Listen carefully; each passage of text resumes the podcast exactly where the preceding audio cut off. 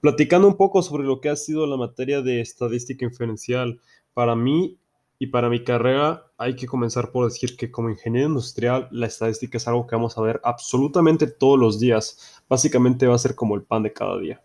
Bueno, esta tarea de los intervalos de confianza, cómo aplicar las fórmulas en infografía, me gustó principalmente porque soy una persona bastante creativa y me gusta hacer infografías. Luego, fue una de las primeras tareas que tuvimos individualmente. A mí, en lo personal, en esta clase me ha costado un poco de trabajo implementarme a lo que han sido los equipos, pero sinceramente me ha gustado trabajar. Luego, gracias a esta tarea, aprendí cómo son las fórmulas para calcular el error, la fórmula para expresar el intervalo y que estos son los intervalos de confianza, que son básicamente rangos de valores derivados de la estadística de la muestra. ¿Esto qué quiere decir? Quiere decir que es el nivel de confianza donde está la media, el límite superior y el límite inferior.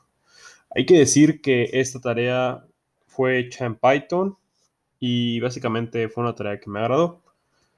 No me fue como yo esperaría que me hubiera ido en esta tarea, pero no me quejo de la calificación. Yo sé que pude haber mejorado mucho para esta tarea, que tengo muchas áreas de oportunidad todavía, pero hay que ser sinceros.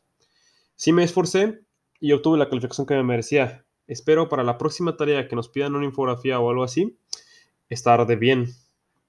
Y bueno, esta tarea me sirvió porque realmente yo me dificultaba un poco con estas fórmulas y me fue bien en ese examen que tuvimos el parcial pasado.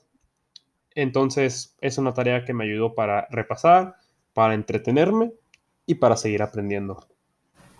Muchas gracias. Esta fue la tarea de la infografía por mi persona.